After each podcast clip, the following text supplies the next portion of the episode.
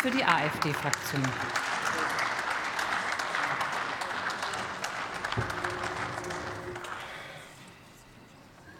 Sehr geehrtes Präsidium, wir sprechen heute über Algorithmen in digitalen Medien und ihr Einfluss auf die Meinungsbildung. So jedenfalls der Titel des zugrunde liegenden Dokuments. Und tatsächlich sprechen wir doch über den Kampf um die öffentliche Meinungsbildung. Das Internet steht oft im Widerspruch zu den zeitgeistigen, opportunistischen und regierungsnahen Medien und begegnet diesen Medien mit Informationsvielfalt, lebendigem Meinungsaustausch und offenem Diskurs der mündigen Bürger. Und ja, dieser Diskurs findet auf den algorithmenbasierten Social-Media-Plattformen statt. Freier Informationsfluss, freie Kommunikation und freie Meinungsbildung sind den Herrschenden und Mächtigen schon immer ein Dorn im Auge gewesen. Das war schon bei der Erfindung des Buchdrucks der Fall. Vor diesem Hintergrund wird das Internet jetzt als Hort des vermeintlich Bösen ausgemacht, die Wirkstätte scheinbar demokratischen Gespenster. Die Desinformation, Polarisierung, Filterblase, Echokammer und Hass und Hetze genannt werden.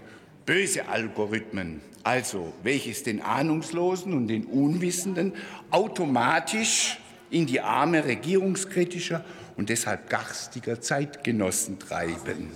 Was sagt der vorliegende Bericht zu allen diesen behaupteten Missständen?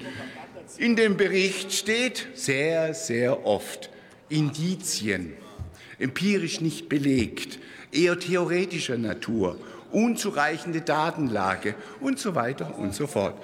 Mein Lieblingssatz in diesem Bericht den zitiere ich hier. Zugleich scheint aber der intervenierende Effekt des Bildungsstandards relevant zu sein, da Polarisierungseffekte nur unter der Bedingung niedriger formaler Bildung nachzuweisen sind. Man braucht den Blick doch nur links der AfD-Fraktion richten und auch auf die Regierungsbank. Wer würde sich da nicht lieber einen ordentlich programmierten Algorithmus wünschen? Sie beweisen doch jeden Tag, was Sie von demokratischer Meinungsbildung halten und Meinungsvielfalt halten. Es geht Ihnen doch nicht um Meinungsvielfalt. Ihnen geht es doch nur um Erzwingung der eigenen Meinungseinfalt und jetzt auch im Netz. Schauen Sie doch nur auf die dubiosen Faktenchecker im Internet die sich täglich bis auf die Knochen blamieren. Zwei Grundannahmen im vorliegenden Bericht sind grundlegend falsch. Erstens, aus unserer Sicht, in der Demokratie ist jeder Bürger per se mündig und befähigt. Der Bürger ist eben kein hilfloses Mündel, dem man die richtigen Informationen und die richtige Meinung einflößen muss. Und Spaß mache ich jetzt gerade. Naja, es gibt schon auch Ausnahmen. Mancher wählt ja auch linksgrün in Regierungsverantwortung. Und daran sieht man doch auch, was die klassischen Medien anrichten können. Und zweitens, wir verneinen absolut den im Bericht behaupteten wahrheitsministerialen Status der Mainstream-Medien.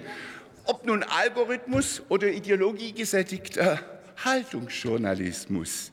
Ja, Beiden wohnt ein starkes Potenzial zur Manipulation der öffentlichen Meinung inne.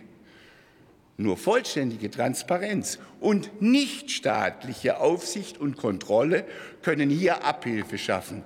Weder der Staat noch gewinnorientierte Konzerne noch interessensgeleitete NGOs dürfen einen monopolistischen und damit dominierenden Einfluss auf die öffentliche Meinungsbildung gewinnen. Und das gilt sowohl im analogen wie im digitalen Bereich. Dankeschön. Ich wünsche Ihnen ein schönes Wochenende.